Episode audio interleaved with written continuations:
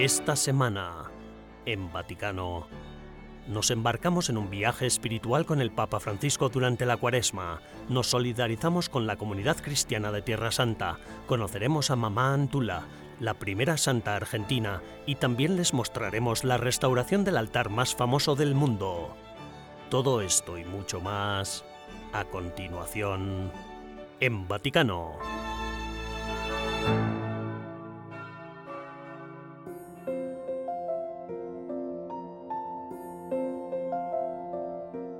Acercarse la Pascua, el Papa Francisco se prepara espiritualmente para emprender el camino de la cuaresma junto a la curia romana dentro del Vaticano.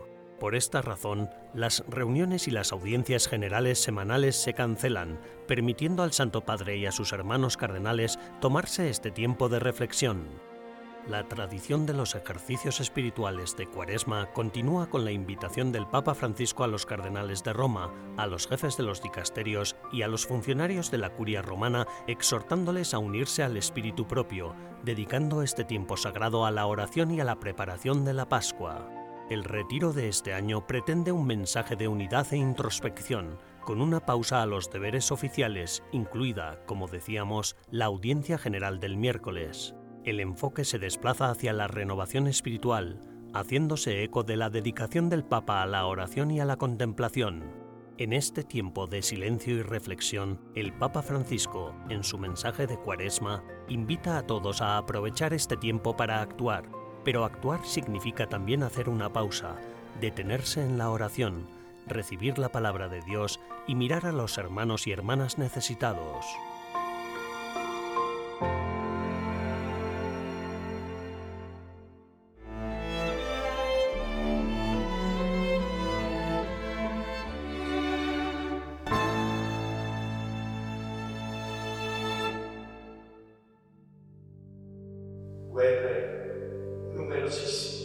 Demasiadas guerras en la actualidad. Siria, Irak, Palestina, Afganistán, Ucrania, todavía asolada por una guerra que parece no tener fin.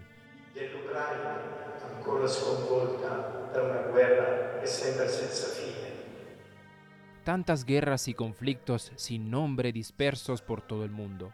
Guerras que han derramado y siguen derramando sangre en todos los continentes a lo largo de los siglos, igual que Jerusalén y Tierra Santa y tampoco podemos olvidar nuestras sociedades. Necesitan paz y reconciliación.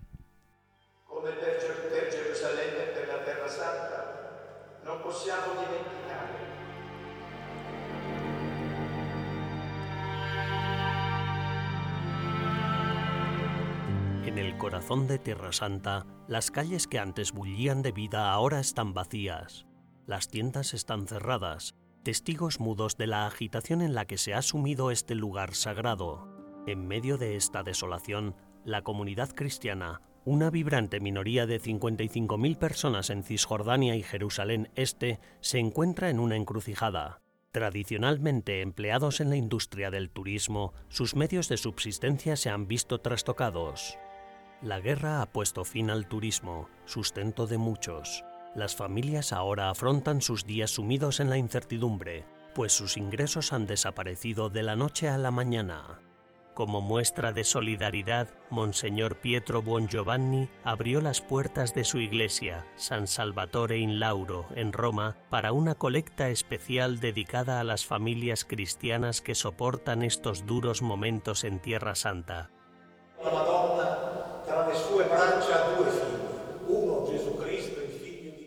La Virgen, entre sus brazos, tiene dos hijos, uno Jesucristo, el Hijo de Dios, el otro es otro Hijo amado, la Iglesia de Jerusalén, Iglesia de la tierra de Jesús, tan atormentada en los últimos años y particularmente en este periodo donde Jesús caminó y vivió, donde se dio el precioso don de la paz, queremos implorar esta noche en nombre de nuestros hermanos.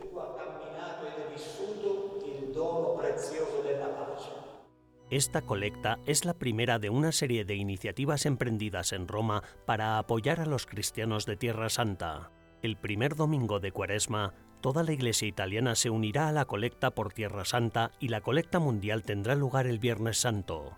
El cardenal Fernando Filoni y los caballeros y damas de la Orden del Santo Sepulcro gestionarán y distribuirán la colecta entre la Iglesia y las familias de Tierra Santa.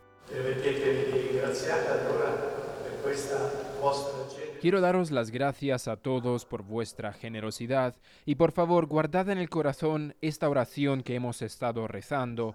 Acordaos de recitarla todos los días hasta que la paz llegue a Tierra Santa.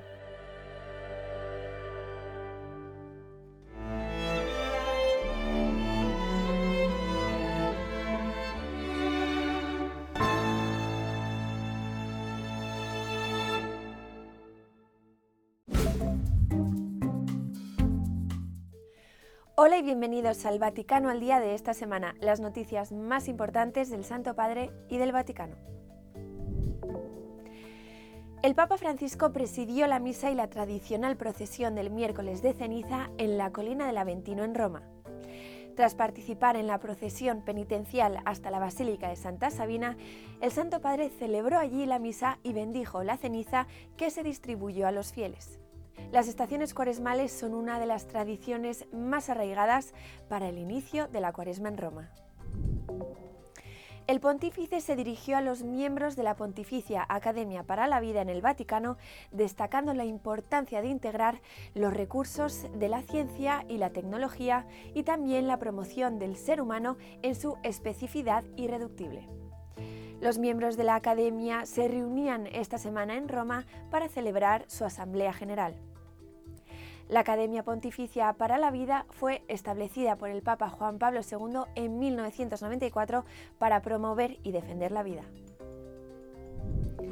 El Papa Francisco instó a llevar el amor de Dios a los enfermos y a los que sufren a través de acciones concretas en su discurso del Ángelus con motivo de la festividad de Nuestra Señora de Lourdes. Todos estamos obligados a ser prójimos de los que sufren, a visitar a los enfermos como Jesús nos enseña en el Evangelio, subrayó el Santo Padre. La Iglesia Católica celebra cada año la Jornada Mundial del Enfermo el 11 de febrero, festividad de Nuestra Señora de Lourdes. El Papa Francisco se reunió con los policías que trabajan en la Plaza de San Pedro.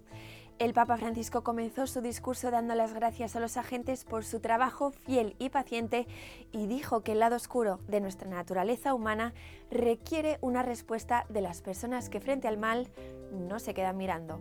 Estos agentes son empleados del Estado italiano y se encargan de mantener el orden en la Plaza de San Pedro.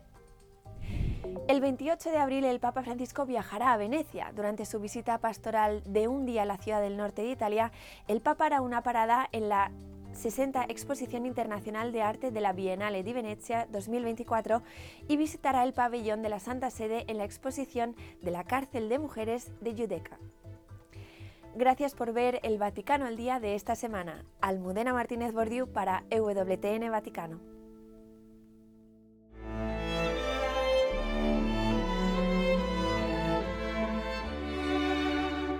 A nuestro regreso, descubriremos la historia de la primera santa argentina.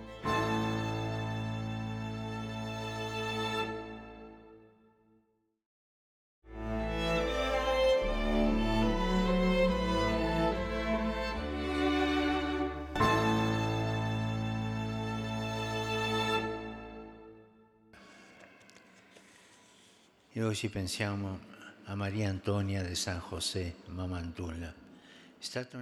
Hoy recordamos a María Antonia de San José, Mamantula. Fue una caminante del espíritu. Recorrió miles de kilómetros a pie a través de desiertos y caminos peligrosos para llevar a Dios. Hoy es para nosotros un modelo de fervor y audacia apostólica. Hoy es para nosotros un modelo de fervor y audacia apostólica. Incluso el presidente argentino viajó a Roma para la histórica canonización. El recién elegido Javier Milei estuvo presente en la Basílica de San Pedro cuando el Papa Francisco elevó a los altares a la primera mujer argentina el pasado 11 de febrero. El nombre de la nueva santa, María Antonia de Paz y Figueroa, también llamada Mamá Antula. Nacida en Argentina en 1730, María Antonia decidió de joven vivir una vida dedicada a Dios. Conoció a los jesuitas, su espiritualidad se vio influida por esta orden religiosa, fundada apenas 200 años antes por San Ignacio de Loyola. Pocos días antes de la canonización, la postuladora Silvia Mónica Correale resumió la importancia que tiene la canonización para Argentina. diverse cause di beatificazione e Estoy muy contenta de estar aquí como postuladora en este momento, sobre todo en una causa como la de María Antonia Paz y Figueroa, que es un modelo muy importante para toda mujer argentina. Giuseppe Paz y Figueroa, que per qualsiasi donna argentina La joven argentina emprendió pronto el camino de la santidad. A los 15 años, María Antonia se vistió con una túnica negra e hizo votos privados tomó el nombre de María Antonia de San José y comenzó a vivir en comunidad con otras mujeres consagradas. Indudablemente, era una mujer laica. ¿no? Yo creo que a veces esto es bueno destacarlo porque en las estampas y en las imágenes de Mamá Antula aparece vestida de otra manera, ¿no? Entonces me parece que, parece que fuese una religiosa. Y creo que en realidad, eh, bueno, todos somos iglesia, ¿no? La familia de Dios eh, es la iglesia y fundamentalmente los laicos que tienen que tener mayor protagonismo y tienen que ser más escuchados. Eh, creo que en ese sentido Francisco y el camino de la sinodalidad nos aporta mucho. En 1767 los jesuitas fueron expulsados de Argentina y el Papa Clemente XIV prohibió toda la orden tan solo seis años después. Durante ese tiempo, Mamá Antula viajó de ciudad en ciudad para ofrecer retiros en la tradición ignaciana decía que quería ir donde la gente aún no conoce a Dios. Se ve una donna que eh, tenía una fe impresionante porque confiaba totalmente en la providencia y yo diría que casi la totalidad de lo que hizo lo hizo eh, partiendo de nada, ¿no? con una austeridad total y el Señor a través de distintas personas iba recibiendo las ayudas que se necesitaban. ¿no? En tan solo ocho años, Mamá Antula ofreció retiros a 70.000 personas. El Papa Francisco alabó su pasión por difundir el Evangelio. Gracias a Mamá Antula, Gracias a Mamá Antula. Esta santa, intercesora de la Divina Providencia, recorrió casas, barrios, transportes públicos, tiendas, fábricas y corazones, ofreciendo justicia, una vida digna a través del trabajo y el pan de cada día en la mesa de los pobres. Sulla tavola dei poveri. Tras evangelizar también en Uruguay, Mamá Antula fundó una casa de ejercicios espirituales en Buenos Aires, donde murió en 1799. Nada se opuso a la canonización de Mamá Antula cuando la Iglesia reconoció el milagro de la curación de Claudio Perusini. Claudio nació en 1959 y sufrió un derrame cerebral con graves hemorragias internas en varias zonas. Entró en coma profundo y al poco comenzaron los fallos multiorgánicos. Según los médicos, Claudio estaba condenado a morir, pero entonces se produjo un milagro. Gracias a la intercesión de mamá Antula, Claudio se curó y con ayuda de la fisioterapia ahora puede llevar una vida prácticamente normal. Evidentemente una mujer traspasada por el amor de Dios, que lo comparte y que tiene una mirada muy sensible ante el sufrimiento de los demás, ¿no es cierto? Ella vivió eh, la esclavitud, la marginación, el desprecio de muchos, y ella se acercó, ¿no? A llevarles este tesoro, este regalo, porque es un regalo, ese amor de Dios que transforma vidas y cambia vidas. La festividad de la primera santa de Argentina será el 7 de marzo, justo antes del Día Internacional de la Mujer. Silvia Correale, la postuladora argentina, está convencida. La canonización de Mamá Antula es también una señal para todas las mujeres del mundo. Me parece que quiere dejar el mensaje de, que una mujer, eh, que la, la, presencia de una mujer en una, en una sociedad y también en la iglesia eh, puede dejar el sello por muchas generaciones y puede hacer mucho bien. Eh, respondiendo con generosidad al llamado del Señor, porque cada, a cada uno de nosotros tenemos una misión en la vida, seguirlo al Señor como hizo la mamá Antula y seguramente dejaremos una huella y ejerceremos nuestra maternidad espiritual en un modo verdaderamente auténtico.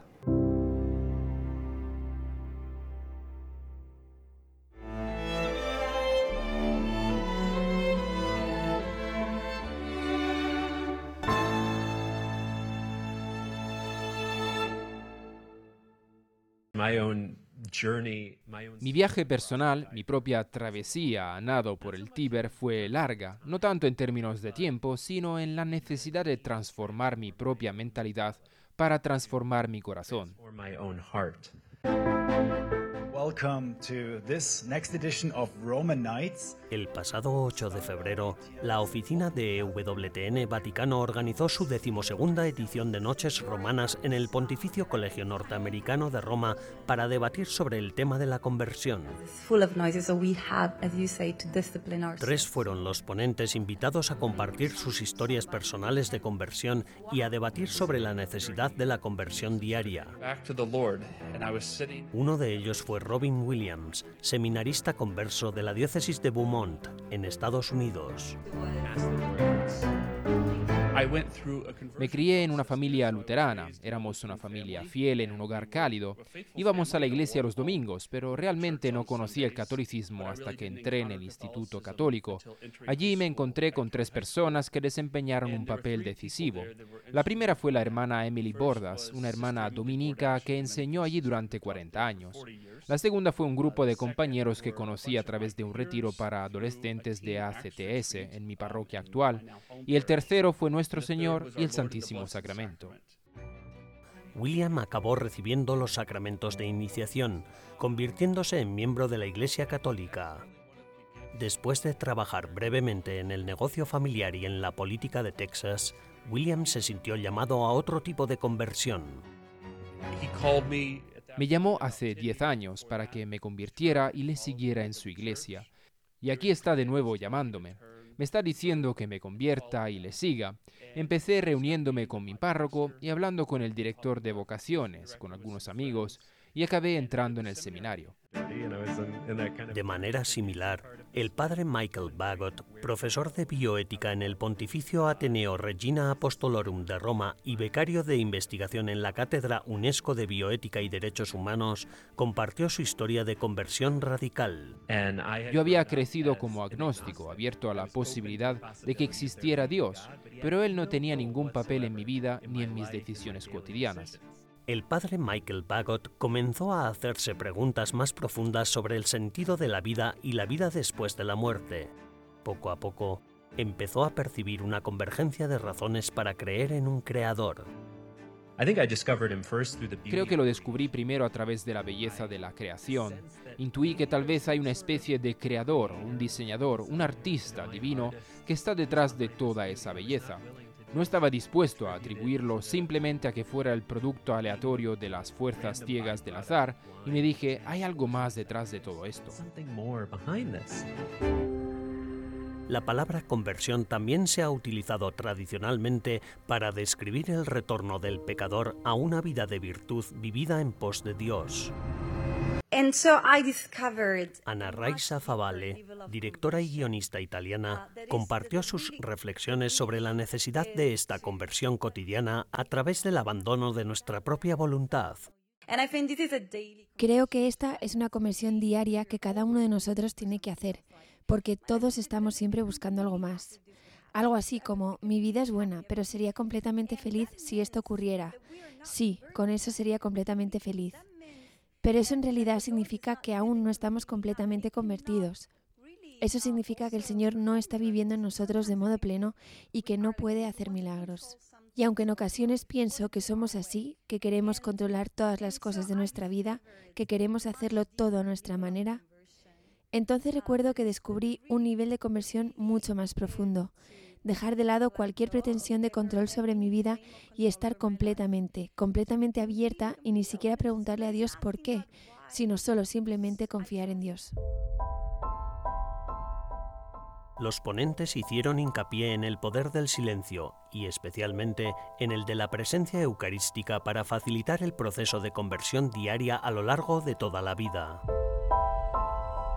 reflexionando sobre la fe de los primeros apóstoles y recordando las palabras de Pedro a Cristo resucitado en las afueras de Roma, Domine, quo vadis? Señor, ¿a dónde vas?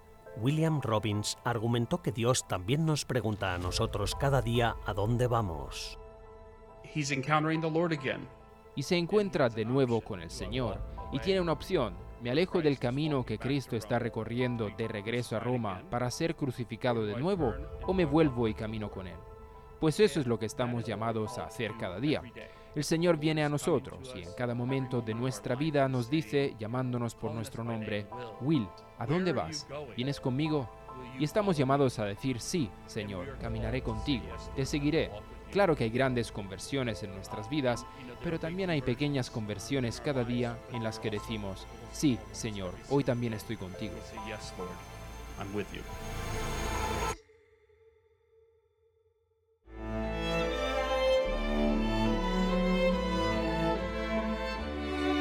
Tras una breve pausa, les llevaremos al interior de la Basílica de San Pedro donde podrán contemplar el altar más famoso del mundo.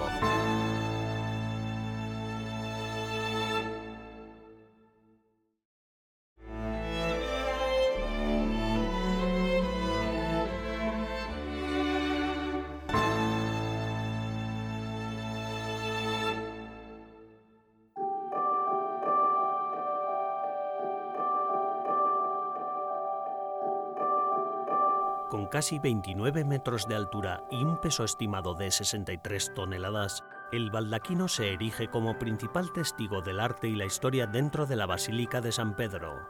Esta obra maestra de Bernini, el altar mayor de la Basílica de San Pedro y su baldaquino, será restaurada íntegramente para el jubileo de 2025, tal y como lo anunció el cardenal Mauro Gambetti, arcipreste de la Basílica de San Pedro. El baldaquino, concentrando tanto la mirada como el gesto de los fieles en la tumba de Pedro, en la confesión de Pedro, cumple su función principal. Es como una gran cortina que indica una presencia a través de la fe de Pedro. La presencia es Jesús que cada día sigue viniendo a nosotros en el altar.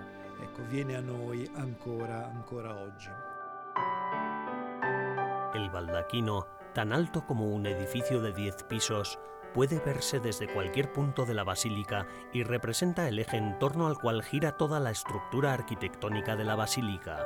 Esta necesaria restauración se acomete, por primera vez de forma sistemática y completa, 250 años después de las importantes restauraciones del siglo XVIII y 400 años después del inicio de las obras del baldaquino. El proyecto costará 768 mil dólares estadounidenses y tal y como explica su caballero supremo Patrick Kelly, está siendo financiado íntegramente por los caballeros de Colón siguiendo su espíritu de servicio a la Iglesia y al Papa. The Knights of Columbus is primarily a charitable organization. We do Los Caballeros de Colón son ante todo una organización caritativa. Hacemos mucha caridad local, pero para estar en auténtica unión con la Santa Sede, en unión con la Iglesia, también estamos a su servicio.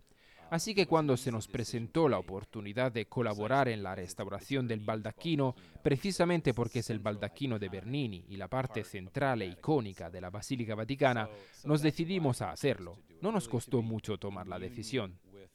the Holy See in union with the, church.